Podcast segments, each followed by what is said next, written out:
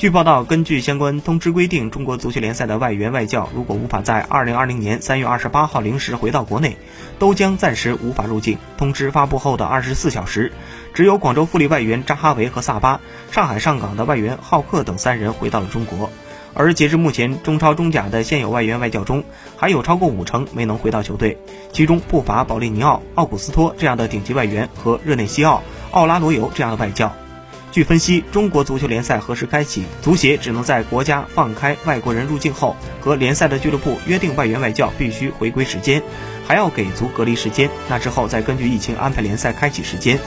毕竟中国足协也不可能在完全不考虑外援的情况下开启联赛。